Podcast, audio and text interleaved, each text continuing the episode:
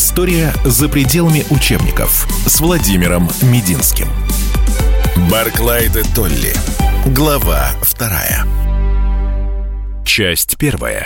Дело в том, что все воспоминания о Барклае де Толли главным образом связаны с периодом отступления нашей армии в 812 году. Сдача Смоленска, сдача Москвы. Есть герой Багратион, Ермолов, Уваров, Кутузов, которому мы обязаны всем. А вот Барклай де Толли как-то потерялся. И в массовом сознании горячий, мужественный, наступательный Багратион спорит с флегматичным, не улыбающимся, сухим и скучным немцем Барклаем де Толли. И вот вроде бы Барклай был прав, а все равно симпатизируем мы Багратиону, Милорадовичу, Кутузову. Давайте зададимся вопросом. А кому же в максимальной степени мы обязаны победой в Отечественной войне 812 года и в последующем заграничном освободительном походе? Дело в том, что такой стереотип о Барклае сложился не сам по себе. Вы не поверите, но первые месяцы, даже годы после окончания войны о нем почти не писали. О нем не слагали стихотворения. Жуковский, который написал замечательную балладу о героях 812 года, всех перечислил. Барклая не упомянул. Стихотворение Пушкина есть «Полководец», справедливое Барклая де Толли, но его нет в школьной программе. Мы его не изучаем. Первым, кто написал большую справедливую статью о немце Барклае, где назвали его лучшим генералом, которым, безусловно, русская армия обязана победе в войне, был, знаете кто? Фридрих Энгельс. Написал статью, которая называлась «Барклай де Толли», и обосновывал, что именно Барклай является лучшим из всех русских генералов той поры. После встречи в госпитале Барклай Александру понравился, он стал приглашать его обедать. И вот в 1807 году они вместе пообедали 12 раз, то есть каждый месяц. А в следующем году 38 раз, почти каждую неделю. Барклай обедал вместе с императором. Но это не вдвоем они, конечно, это званный обед, то есть там мог быть человек 10 за столом, 15, но тем не менее это высший знак доверия. И все больше и больше Барклай, такой рассудительный, спокойный, Александру нравился. Но больше всего он ему понравился, когда решил большую боевую задачу во время очередной как несложно нам догадаться с вами, русско-шведской войны. Эта война у нас называется почему-то скоротечной, она не была особо скоротечной. Мы решили очень быстро со шведами разобраться, просто быстро-быстро. И ничего быстро у нас не получилось. Все завязло, началась зима, холодно, большие потери. Многие офицеры и генералы подали в отставку, потому что поняли, что тут славы никакой нету. Снег, лед, морозы. Вот шведы упорны, ничего не получается. И на фронт прибыли два подающих надежды. Генерал-лейтенанта, одного из которых зовут Барклай, ему поручили командование одним из трех корпусов, а другой корпус стал командовать кто? Абсолютно правильно. Багратион. А из ставки Верховного Главнокомандующего прибыл военный министр Ракчеев с жестким требованием навести порядок, прекратить вот это вот топтание на месте и, наконец-то, шведов одолеть решительным штурмом. Был предложен план Ракчеевым нанести неожиданный зимний удар по Швеции, время февраль-март примерно, форсировав по льду Ботнический залив несколькими колоннами и выйти шведам в тыл, пользуясь тем, что лед. Ну, какая была реакция Багратиона и Барклая, можете себе представить, да? Багратион сказал, лед, а, завтра, я готов. Сейчас мы быстро тут перекусим и вперед, с утра. Барклай сказал категорически нет, это авантюра, войска к этому не готовы, надо готовиться.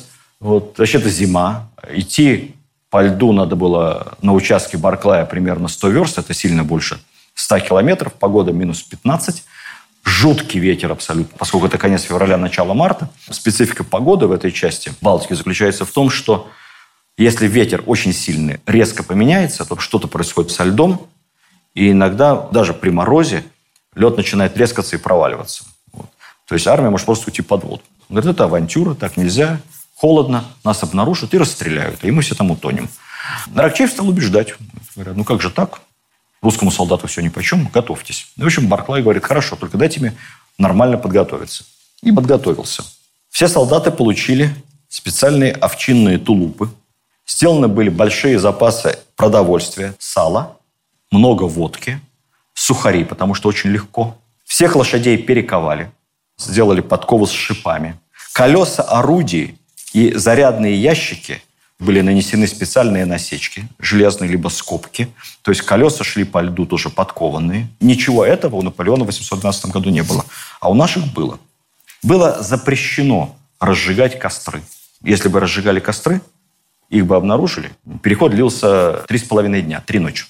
Дикий ветер писали, что периодически снег был по пояс. Последний переход 18 часов без остановки. И вот Багратион появляется прямо около Стокгольма, Барклай появляется у другого участка, в Швеции дикая паника, переворот там происходит, и они подписывают мир на наших условиях, отказавшись полностью от Финляндии. Вот с этого момента Финляндия наша. За подготовку этого ледяного похода и Багратион, и Барклай одним указом императора становятся полными генералами, плюс еще Барклай назначается генерал-губернатором Финляндии. Ну, единственный минус то, что Барклай дико отморозил ноги, и до конца жизни все время мерзли ноги. Ноги болели. Александр I осыпал Барклая милостями, но тут же появились враги и завистники. Если вы думаете, что Барклаю после шведского триумфа стало жить легче, нет, нет, жить ему стало тяжелее. Дело в том, что в русской армии того времени какой действовал принцип? Помним с вами. Старшинство. Старшинство в наградах и старшинство в назначении. Все генералы, офицеры внимательно следили за тем, кому в какой очередности идет следующий чин, следующее повышение, либо следующая награда. Ну, подвиг подвигом, это понятно, за это орден еще можно получить, бог с ним. Но вот когда вне очереди очередное звание, это уже повод позлословить. А когда несколько новых званий вне очереди, это что такое вообще? Мы служим генерал-майорами по 10 лет, а тут его только вчера назначили генерал-лейтенантом. Тут же, не прошло и года, он уже генерал полный от инфантерии. А тут его еще и назначают военным министром. Да кто он такой? И вообще, все офицеры как офицеры, с ними можно и повоевать, и побалагурить. С этим не выпьешь, не повеселишься, в карты не сыграешь. Ничем, что должно русскому офицеру, не интересуется. Умник какой-то. Вот все время вот лицо у него такое умничает. Вот выслужился перед императором. И ранение, наверное, не сильное, все там ходит, руку себе придерживает. Наверное, симулянт. Относиться к нему стали очень плохо. В начале шведской кампании относились к Барклаю с огромным уважением. После его взлета военные министры в полные генералы стали смотреть на него косо. Шибко умный, блатной, из каких-то там захудалых, непонятных немцев. В списке на производство в полные генералы у русской армии был 61 генерал-лейтенант. Барклай по старшинству занимал 47 место. Таким образом, обойденными и обиженными оказалось сразу 46 генерал-лейтенантов русской армии. Ермолов потом написал, стремительным своим возвышением Барклай приобрел себе много неприятелей. Многие генералы даже подали в отставку в знак протеста против назначения Барклая и повышения его в чине. И царю приходилось лично как-то этот конфликт улаживать. В отличие от Багратиона, который, вопреки имиджу, был ловким царедворцем, со всеми был в хороших отношениях, умел улыбнуться, и за княжной поухаживать, и Кутузов мог и кофе кому-то подать, сварить сам. А Барклай – бука, ни одной любовницы. И ни одного закадычного друга, кто бы говорил, что мы с ним на дружеской ноге. Никого. Сухари.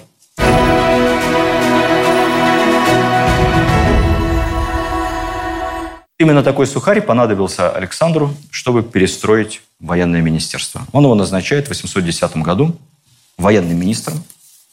Некоторые историки говорят, это как министр обороны сейчас. Нет, это совсем не как министр обороны. Назывался военный министр, во-первых, сухопутных сил, потому что отдельно был еще морской министр. Военный министр сухопутных сил – это не главнокомандующий. У нас по сложившемуся порядку начальник генерального штаба является первым замом министра обороны. То есть конечное решение по управлению войсками во время военных операций, ну, помимо президента, верховного главнокомандующего, если до него доходит дело, но оперативно и даже стратегически решение должен принимать министр обороны. Он высшее лицо в армии. А военный министр в те времена – это завхоз. Это человек, который отвечает за снабжение, структуру, переустройство, закупку вооружений. Но он не командует войсками на поле боя ни в коем случае. Более того, в случае войны командующие армиями не подчинены военному министру. Они подчинены все напрямую кому? Верховному главнокомандующему. Либо самому государю-императору, либо тому, кого он назначит за себя верховным главнокомандующим. А военный министр – так. Патроны подвезите вовремя. И обеспечьте, чтобы работали лазареты. Вот это задача военного министра. Но это было идеальное кадровое решение Александра. Этот человек, известный своей личной честностью, что важно, работяга, был тот, кто нужен был Александру в канун войны для реформирования и модернизации армии. Что сделал Барклай де Толли за эти два года, будучи военным министром? Первое. Крайне непопулярное решение. Все плевались, но подчинились. Несколько внеочередных рекрутских наборов. Что такое рекрутский набор? Забирают крестьянина, у тебя есть хозяйство навсегда. А крестьянин – это деньги для дворянина. Ну, раз у тебя деньги забрали. Все против. Только недавно забирали. И вот еще один, потом еще один рекрутский набор. Но это позволило Барклаю резко увеличить армию. Если бы этого не было, у нас не было бы резерва во время войны с Наполеоном. Потом была большая программа строек. Модернизировались, перестраивались, обустраивались разные крепости. Каждый большой город готовился к обороне. Создавались продовольственные базы. Чем пополнять запасы вооружения, порох, патроны, чем кормить лошадей. Такие склады и базы в европейской части России системно создавались. История за пределами учебников с Владимиром Мединским. Барклай де Толли. Глава вторая. Часть вторая. Перевооружение армии. Больше нарезного оружия и перевооружение артиллерийское. Здесь они с Аракчеевым были душа в душу. Мы помним с вами, что артиллерийский офицер Аракчеев сделал нашу артиллерию лучше французской, но делалось это при ком? При Барклае руками Барклая. То есть они здесь были абсолютнейшими единомышленниками. Как немец, он навел порядок в структуре управления армией. Это сложно сейчас поверить, но не было системы, как сейчас. Полк, дивизия, корпус, армия. Были воинские части разные, полки, корпуса. И перед сражением из них как-то формировалась армия. Ты, ты, ты, ты, вы подчиняйтесь ему. Сейчас давайте там быстренько вместе стройтесь, координируйтесь.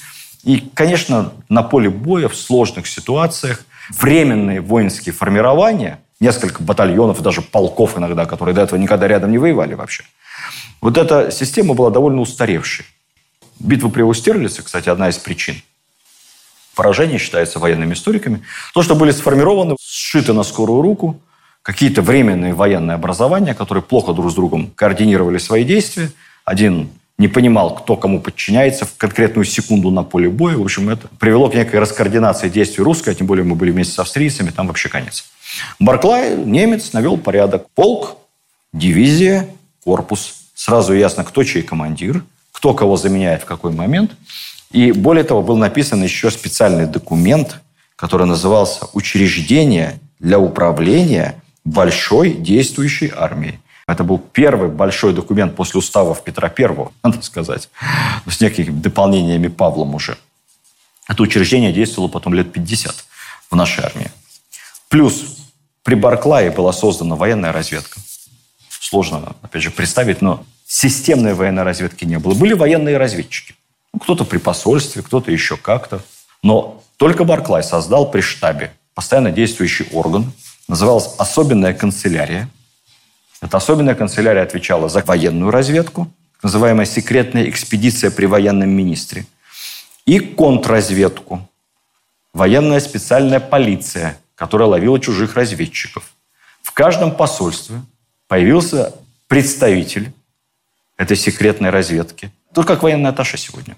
Его главная задача была все вынюхивать, все узнавать и писать рапорты напрямую министру о состоянии дел иностранной державе. Некоторые военные атташе проявили у нас талант разведчика. Штирлица был такой, пожалуй, первый у нас военный разведчик из известных граф Чернышов, военный атташе при Париже. Это был не просто Штирлиц, а Джеймс Бонд. Представьте себе, красавец, герой, высоченный. Как-то в Париже случился пожар, он полез куда-то наверх, на какой-то третий этаж, сам кого-то спасал парижских детей, лично вытаскивал из огня. Ну, в общем, помните, ищет пожарная, ищет милиция. Знак ГТО на груди у него. Вот. Чернышов. После этого все говорили, какой он. Ничего не боится, бесстрашный. Дамы падали просто вот как только его видели. Он со всеми дружил, со всеми общался, принимали при дворе, вплоть до Наполеона.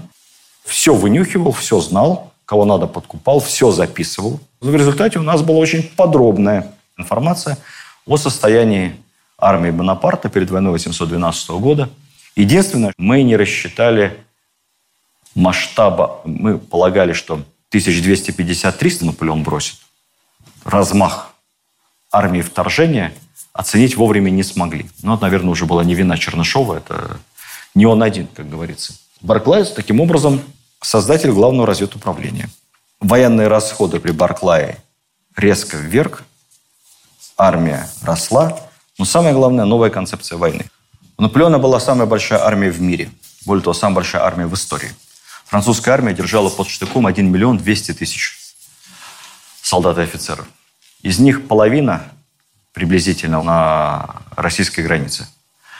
Первая часть армии вторжения 450 тысяч человек. Потом подтягивались еще, и по оценкам разных историков, от 610 до 680 в итоге участвовал во вторжении в Россию. Но 450 – это те, кто пошли сразу. Наша армия, противостоящая Наполеону, это приблизительно 240 тысяч человек. Они разделены на три части неравных. Первая армия Барклая побольше, по-моему, 127 тысяч.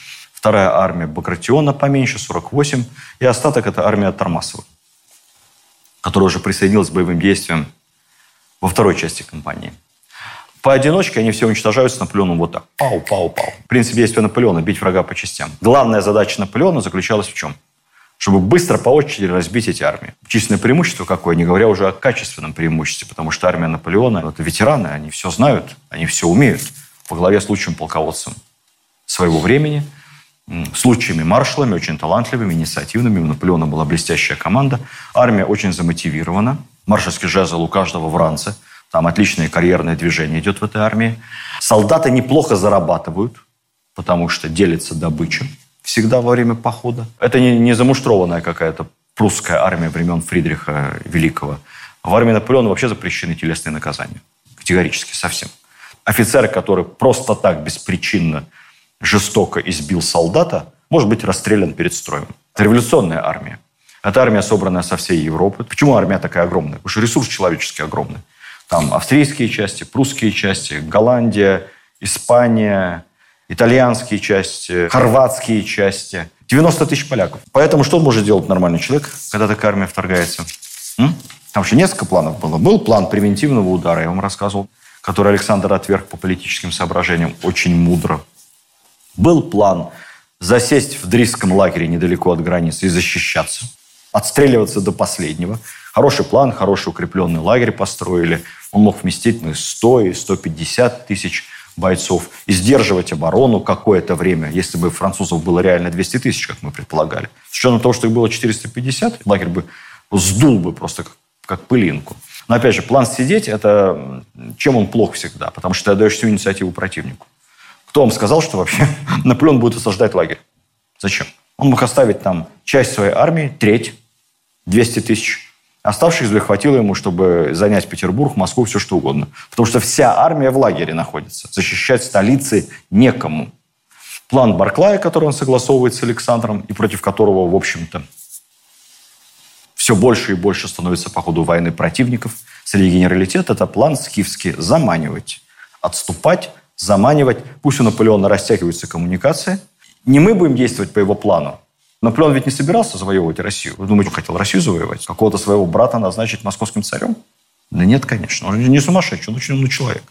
Он прекрасно понимал, что завоевать Россию невозможно. Он не собирался ничего завоевывать, ничего. Его задача была принудить Александра к миру на условиях Бонапарта, то есть сделать его послушным, чтобы Александр не мешал задушить Англию континентальной блокадой, чтобы Александр слушался во всем, чтобы был младшим партнером. Как принудить к миру? То есть сразу показать, кто в доме хозяин. Как показать, кто в доме хозяин? Сразу у границы наголово разбить армию. Наголово. Желательно при этом еще кого-нибудь пленить, так чтобы с позором. И после этого уже диктовать условия мира. Барклай говорит, вот этого удовольствия мы ему доставить и не должны. Он нас хочет разбить, мы вообще с ним сражаться не будем. Мы отступаем. Отступаем по меньшей мере, пока все армии, хотя бы первая и вторая, не соединятся. Но опять же, Наполеон ведь не собирался наступать на Москву, это тоже миф. Наполеон предполагал, что в 812 году они займут русскую часть Польши, разобьют армию, продиктуют условия мира, а там посмотрим. Если Александр не согласится, то в следующем, в 13 году, мы займем Смоленск и пойдем куда-то дальше, куда будет видно. Может быть, на Петербург, может быть, на Москву. И еще раз разовьем Александра, тогда он точно согласится, никуда он не денется. Вот такой был несложный план Наполеона. То, что он потом вынужден был брать Смоленск, идти на Москву, он действовал по плану Барклая. Он этого не хотел. И Москву брать не собирался с самого начала. Александр приезжает в армию, смотрит ситуацию назначает Барклая главным, устно. Ну, оставляю армию дорогой Михаил Богданович, на вас. Ну, справляйтесь. Я поехал. Докладывайте. Но он не издает ни указа, ни какого-то распоряжения по Сенату, ни приказа по армии. То есть формально главнокомандующим остается Александр. Когда две наши армии соединяются, Багратиона и Барклая, под Смоленском, что происходит дальше? Помним. Да, Багратион, да, что я должен подчиняться Барклаю? Мы одним указом произведены в полные генералы. Я такой же командующий армией, как и он. Более того, по алфавиту, помните? По алфавиту я в приказе выше, потому что я Баг, а он Бары, он ниже меня. Все. Я должен быть командиром. И вообще я популярнее. Я русский, а он немец. Достали эти немцы. Везде немцы. Бениксены эти, Винсенгороде, Барклай. Должен быть настоящий русский. Вот Багратион. Но в конце концов, он говорит, ладно, ну, ну я подчиняюсь, ладно, я подчиняюсь, все-таки его армия больше, во имя единства я подчиняюсь. Но со всем, что приказывает Барклай, я не согласен, совсем. Я считаю, что надо дать генеральное сражение. И вот эта партия генерального сражения, она все время растет и становится все более такой э, активной. Брат государя Константин врывается на военный совет в Смоленске 25 июля Войдя к Барклаю без доклада и со шляпой на голове, в то время как главнокомандующий был без шляпы, князь Константин громким им грубым голосом закричал «Ты, немец-шмерец!» Шмерец – это колбасник по-немецки. «Изменник и подлец! Продаешь Россию! Не хочу состоять у тебя в команде!» Круто напишет от меня рапорт Багратиону. Все. Я со всем корпусом перехожу в его команду. После чего он сопроводил эту дерзкую выходку многими другими ругательствами. История за пределами учебников с Владимиром Мединским. Барклай де Толли. Глава вторая. Часть третья. Барклай невозмутимо все выслушал, ничего не ответил. Через два часа прислал Константину конверт с предписанием немедленно покинуть армию. Константин опять долго ругался, но формально он командующий корпусом, он должен был командующим армией подчиниться. И уехал в Петербург. Багратион постоянно пишет письма. Цитата из писем. «Русские не должны бежать. Это хуже прусаков мы стали. Барклай яко иллюминатус приведет к вам гостей». Помните иллюминаты вот эти вот, заговорщики? Дэн Браун, знаете, код да Винчи, иллюминаты – я повинуюсь к несчастью какому-то чухонцу. Ваш министр, может, хороший по министерству, но генерал он дряной. Я не виноват, что министр нерешим, трус, бестолков, медлителен и имеет все худые качества. Войска моей армии отважно сражались у Смоленска. Но этот подлец, мерзавец, тварь Барклай – отдал даром преславную позицию. Ну, в общем, мы, конечно, любим Багратиона Пылкова, но тут не красит его такого рода переписка. Наверное, от всего сердца, конечно, писал. Матвей Плата, командующий казачьими войсками, заявился на какое-то заседание штаба к Барклаю, где все в мундирах. А Платов заявился по штатскому, какой-то косоворотке, плаще. Ну, сказали, генерал, что вы себе позволяете? Сказал, я не смею больше одеть русский мундир, опозоренный отступлением и предательством. Барклай гуляет по лагерю, подходит к солдатам, пытается, видимо, в Суворова сыграть, говорит, солдатушки, вкусна ли каша? Солдатушки, понимаете, они все называют Барклая за глаза с подачи своих офицеров, а те генералов болтай, да и только. Солдаты отворачиваются и говорят, вкусна каша, да едим ее мы зазря, не заслужили. позор, отступаем. Барклай едет через Москву потом, ямщики погоняют лошадей и кричат. «Вперед! Вперед! Куда прешь назад? Барклай, ты проклятый!» Александр, который вроде бы как согласовал этот скифский план, но он же никому ничего не сказал, только Барклаю. Он Барклаю сказал, ваш долг сохранить для меня армию, у меня другой нет. И Барклай ее сохраняет как может. Но Александр молчит, а после оставления Смоленска уже начинает вроде бы как и нервничать. И в чем тут интрига? Интрига простая. Александр понимает, он же умный, он понимает, что отступать надо – но инициатива отступления не может исходить от Александра, что тогда он будет предателем. А тогда же патриотический угар, врага разбить на его территории. Надо быть патриотом. Отступать – непопулярное решение. Так можно и до Москвы до отступаться. А в Москве у всей знати дворцы. А если эти дворцы займут и разграбят французы? М? А сколько поместьев будет занято и сожжено, разграблено французами по пути от Немана до Москвы? Поэтому Александр, по сути, находит в лице Барклая козла отпущения. Понимая, что он все делает правильно, на которого надо свалить всю вину за отступление.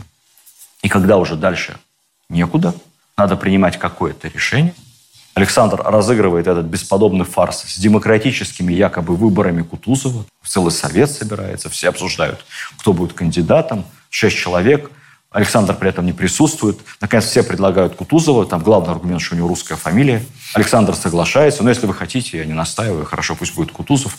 Кутузов прибывает в армию. И дальше начинается спектакль. Помните, Кутузов? С такими-то молодцами и отступать невозможно.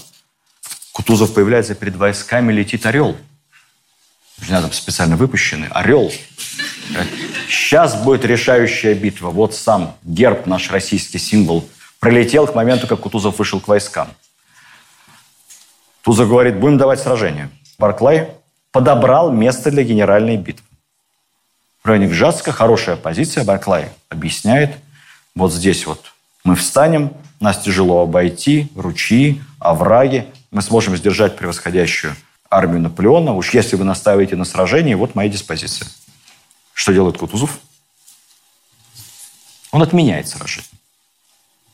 И в этом решении много от политики и много от военного искусства. В пользу Кутузова говорит следующее. То, что армия Наполеона все еще велика. И хоть там и позиция вроде бы и хорошая, а вдруг обойдет, а вдруг сомнет. А кто будет виноват? Только что назначенный главнокомандующий Кутузов. Второй вариант – а если мы удержим позицию? А если супостат споткнется и будет побежден, то кто выбрал позицию? Барклай. И вроде бы как придется победой, но минимум с ним поделиться. Это как минимум. Поэтому ну-ка лучше от греха подальше мы отступим. И он отступает от Гжатска дальше до Бородино. Кстати, бородинская позиция считается всеми профессионалами значительно хуже Гжатской – но суть простая. Есть левый фланг, есть центр и правый фланг, которым командует Барклай. И левый фланг в последнюю секунду, буквально накануне сражения, усилили. Потому что Барклай, объехав всю позицию, увидел, насколько у Багратиона слабая позиция, возможно, зайти в тыл, обойти и вообще его окружить, ударить в спину. Он заставил Кутузова, который не хотел из штаба поехать смотреть на Багратионову флеши, и убедил Кутузова в том, что этот фланг надо усилить. То есть фактически Барклай, можно сказать, отчасти спас Бородинскую битву. Мы все помним с вами, что происходило на Бородинском поле. Барклай к этому моменту освобожден от должности военного министра и освобожден от исполнения обязанностей главнокомандующего. Он не был им формально, но он все-таки командовал Багратионом. Главнокомандующий Кутузов, Барклай по-прежнему командует одной из армий. Вот он, конечно, страшно обижен. Больше всего он обижен не тем, что его понизили в должности, как бы. больше всего он обижен тем, что его никто не поблагодарил за то, что он делал все это время, спасал армию. Более того, его продолжают все осуждать. А почему было важно сохранить армию, как вы думаете? Мы тоже этот момент все время упускаем. Почему все уперлись? Сохранить армию, сохранить армию, сохранить армию. Почему? Есть еще один очень важный нюанс, почему в условиях того времени вопрос сохранения армии был вопросом сохранения государства, суверенитета, всего-всего. У нас армия комплектовалась как? Рекрутским набором. Это профессиональная армия. Это не призывная армия, как сейчас. Представляете, что такое из крестьянина подготовить солдата? Это за неделю не делается. Поэтому, потеряв профессиональную армию, мы воссоздать новую не можем. Армия по принципу призыва была во Франции как раз. Франция быстро восполняла потери, а у нас ничего этого не было. Наша армия восполнялась очень медленно. Как мы помним с вами, даже в годы Крымской войны, 40 лет прошло, мы не могли рекрутским набором быстро увеличить нашу армию. У нас ничего не получалось. Мы держали большую армию, но если мы ее теряли, дальше все очень медленно. Поэтому сохранение профессиональной рекрутской армии, ее костяка, ядра, это вопрос выживания государства.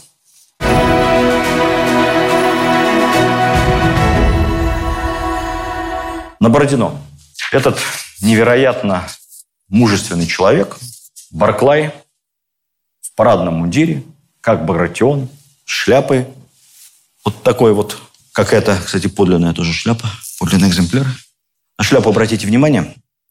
У нас раньше были прусские шляпы, но в канун войны 812 года французская мода во всем, и в мундирах, и в шляпах. Это шляпа офицерская, она же генеральская. Чем отличается офицерская от генеральской? Вот этим вот золотым шитьем. Кокарда георгиевских цветов. И вот это вот золоченое шитье, оно, конечно, более яркое, здесь все-таки 200 лет. Оно, кстати, не очень тяжелое. Изготавливали специально на казенных шляпных заводах. Четыре вида шляп было. Изнутри они, видите, они с такой еще ленточкой под подбородок, чтобы не слетело. С ремешком кожаным, с подкладкой, очень удобная, в носке. И внутри она была утеплена. Шляпа самая дорогая, генеральская, первого сорта. Она была утеплена зайчьим мехом и бобровым. А шляпа самая дешевая, четвертого сорта, для какого-нибудь там капитана или поручика, была утеплена, как писали, заячий пух старый. Старым заячьим пухом. Соответственно, вот это генерал, наверное, с бобровым пухом, пехотная, артиллерийская, ну, все другие рода войск, шляпа носится вот так. Не буду на себя одевать, что совсем, что меня музейщики тут не прокляли. Да, при этом по уставу один угол выше другого носится обязательно с наклоном. Так, красиво было, да? С наклоном, посмотрите. А шляпа кавалерийская носится так с поля. Вот так. Ну, чтобы ветром не сдуло. Соответственно, ремешок по-другому здесь переподвязывается. Кокарда эмблема обязательно по правую руку. Вот так. Это кавалерист. А вот в такой шляпе Барклай на коне в самой гуще боя. Пять лошадей убито под Барклаем. Из его адъютантов, которых было там, по разным воспоминаниям то ли 9, то ли 12, не убит и не ранен был один. То есть он везде, Барклай. Два раза чуть не попал в плен. Он ищет смерти. Он настолько унижен, э, оплеван э, и возмущен этой черной неблагодарностью своих сослуживцев-генералов, государя-императора, этими наездами Багратиона и всех остальных. Он честный офицер, он хочет просто погибнуть на поле боя. Но не получается. В конце сражения он весь в крови. Да шляпа пробита пулей. На нем самом ни одной царапины. Бог хранил Барклая. Потом знаменитый совет в филях предполагается дать сражение в районе Воробьевых гор. То есть упереться спиной в реку, в излучину, и дальше уже мосты сожжены, как говорится, стоять насмерть. Кому хитроумнейший Кутузов первому дает слово на совете. Все члены совета должны высказаться, давать ли второе генеральное сражение. Первым Кутузов дает слово Барклаю. А что думает дорогой Михаил Богданович? Дорогой Михаил Богданович, понимая, что тут собрались все патриоты, один он уже изменник, предатель, ну и дальше далее по списку читаем, как его там называли. Он говорит, «Э, диспозиция у Москвы и Воробьевых гор невероятно слабая. Поэтому я предлагаю эту диспозицию оставить без боя и садиться. История за пределами учебников с Владимиром Мединским. Барклай де Толли. Глава вторая. Часть четвертая. Все кричат «Подлец!» От него другого и не ждали. Кутузов говорит, ну, Михаил Богданович, ну, вы все-таки, ну, я понимаю, что вы человек не русский, ну, как назвать Москву? Диспозиция. Москва – это не диспозиция, это душа России. Но, говорит, продолжаем высказываться. Далее голоса, как известно, разделились.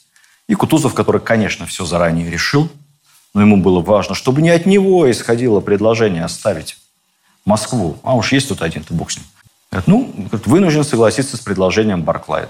генерала, да, да, диспозиция не очень, говорит, будем отступать. Кстати, Барклай, поскольку э, вы тут первые вызвались, вы будете отвечать за прохождение армии всей через Москву, чтобы не было ни воровства, ни погромов, не дай бог никаких встречных боев с французами, потому что если французы начнут наседать, ну, опасно очень. Так что вот за полный порядок отвечаете вы вперед. И Барклай, следующее его задание, он отвечает за прохождение всей армии через Москву в полном порядке. Барклай 18 часов провел в седле, не слезая с коня, пока армия не прошла сквозь весь город и не вышла. Потом Тарутина, Тарутинский маневр. И в Тарутино Барклай пишет заявление об отставке. Он не просто обижен, он очень обижен. Он пишет заявление и уезжает в свое имение. Проходит несколько месяцев. Барклай пишет так называемые объяснительные записки министру внутренних дел, государю-императору Александру, где он начинает оправдываться и подробно объяснять, почему он отступал. В опубликованном в прессе тогда рапорте Кутузова указывается, что сдача Москвы была суровой необходимостью, обусловленной сдачей Смоленска. А за сдачу Смоленска виноват только Барклай. И это, конечно, для Барклая еще один плевок в его адрес. Он пытается объясниться, он пишет письма, ему никто не отвечает. Даже Денис Давыдов в воспоминаниях писал, что поведение Барклая на поле боя всегда во всех сражениях вселяло в солдат невероятную уверенность, потому что этот немец, когда кругом были выстрелы, разрывались ядра, под ним убивали лошадей, падали рядом с ним разорванные на части артиллерии-адъютанты, он бровью не вел, он в лице не менялся, как будто вообще ничего не происходит. И своим невероятным таким ледяным спокойствием и мужеством вселял солдату абсолютную уверенность в том, что пока с нами Барклай, ничего такого не случится. Можно не отступать, надо стоять, пока Барклай с нами. И вот там в имении, кажется, это мужество начало ему изменять, потому что он уже совсем расстроен. И вот неожиданно, после Березины, когда наши части уже переходят Неман, Барклай получает письмо от императора приглашением прибыть в Петербург и вернуться в армию. Барклай летит в Петербург, потом из Петербурга в армию. Он получает командование Третьей армии. Помимо этого, надо сказать, что Барклай все-таки не был совсем уж забыт. Ему дали за Бородино Георгия второй степени. Кутузов отметил Барклая как одного из самых храбрых генералов, и все его заслуги были отмечены. Ну, вот тут он назначается командующим Третьей армии через несколько месяцев. Именно Барклая все предлагают в главнокомандующий. И Аракчеев, и Милорадович. Во время заграничных походов звезда Барклая сияет. Он одерживает несколько побед и становится таким образом в нашей истории вторым в истории человеком, который был полным кавалером всех орденов Георгия четырех степеней. Даже Суворов не имел четырех орденов, Суворов имел только три. Ну и, наконец, взятие Парижа. Никто не мог поймать Наполеона.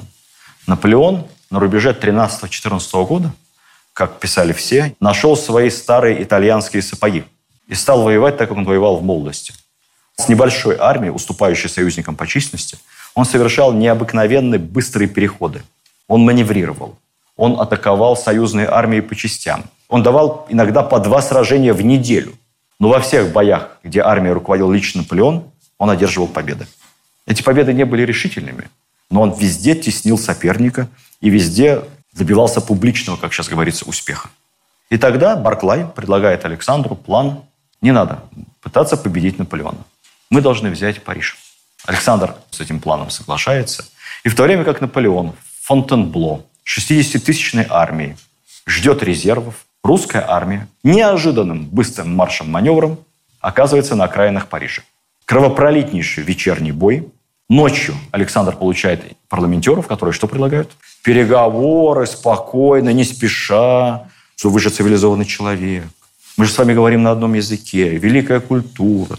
Франция, Париж, культурная столица Европы. Ну так нельзя. Сколько погибнет людей, мирных жителей. Александр отвечает, если к утру вы не выбросите белый флаг, то к вечеру, я обещаю вам, вы не узнаете того места, которое когда-то было культурной столицей Европы. И французы все понимают. К утру Париж сдается. Да, не прошло и пары дней, как все маршалы пришли к Бонапарту и сказали, «Сир, Париж пал, война окончена. Отрекитесь». Финителя комедия. Это был абсолютно беспроигрышный, гениальный стратегический ход Барклая и Александра. И, конечно, за взятие Парижа, и самое главное, за эту идею Барклай получает генерал-фельдмаршала. Вскоре после этого князем, вот тот самый сын поручика, высшая элита. И полным георгиевским кавалером. Вершина, чего может достигнуть военная в Российской империи. Барклай после всех этих обид, которые на него свалились в 812 году, в 814, наоборот, стал суперпопулярным за границей человеком. На него посыпались, как из рога изобилия, награды. Орден почетного легиона первой степени французский. Высшие ордена Нидерландов, Саксонии. Великобритании орден Бани первой степени.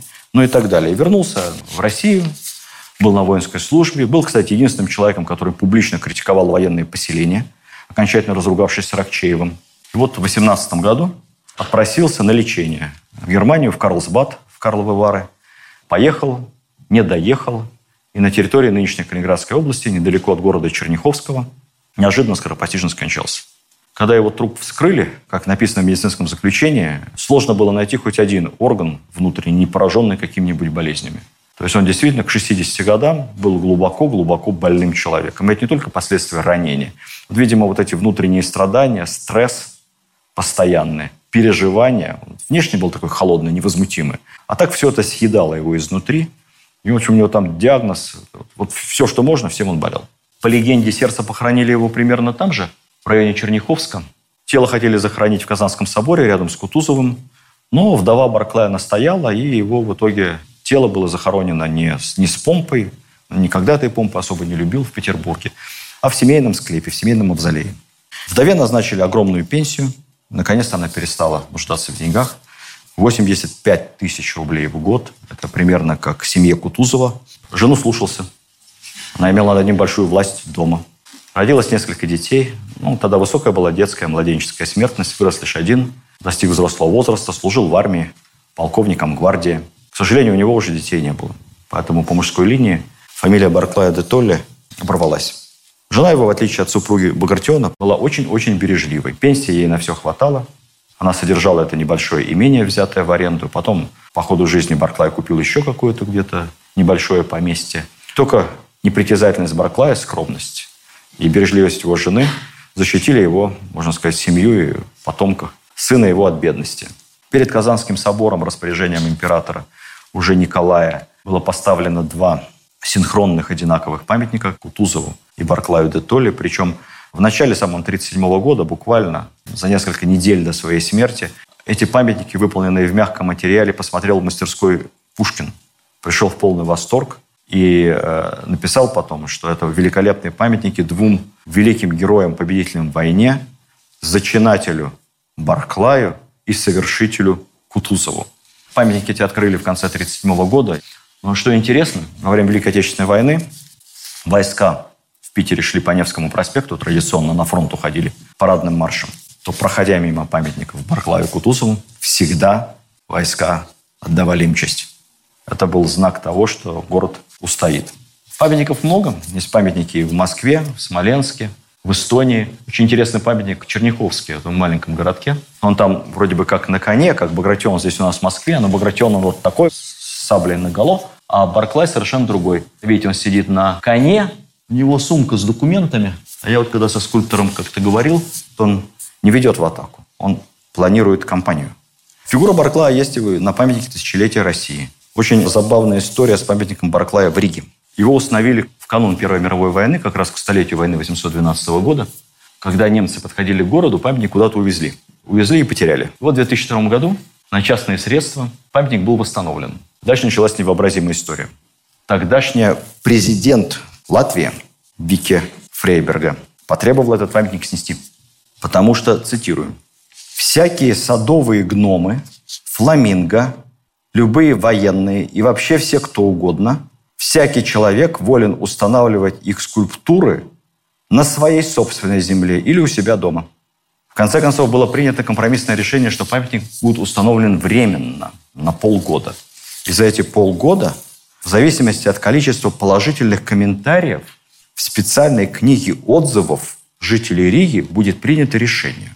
Оставить его там или все-таки снести.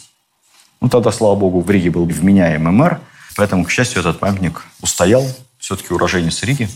Ну, таким образом, немецкая фамилия, которая так мешала Барклаю при жизни, хотя бы помогла ему сохранить в Риге памятник. Все мы помним Пушкина с вами, да? Гроза 12 года настала, кто нам здесь помог? остервенение народа, Барклай, зима или русский бог. Можно долго спорить о том, кто из э, наших выдающихся полководцев войны 812 самый главный, но вот Пушкин почему-то назвал Барклая спасителем нашей страны. Но на самом деле нам остается лишь молиться, молиться за то, чтобы все эти факторы вместе взятые всегда помогали и защищали в трудные времена нашу страну. История за пределами учебников с Владимиром Мединским.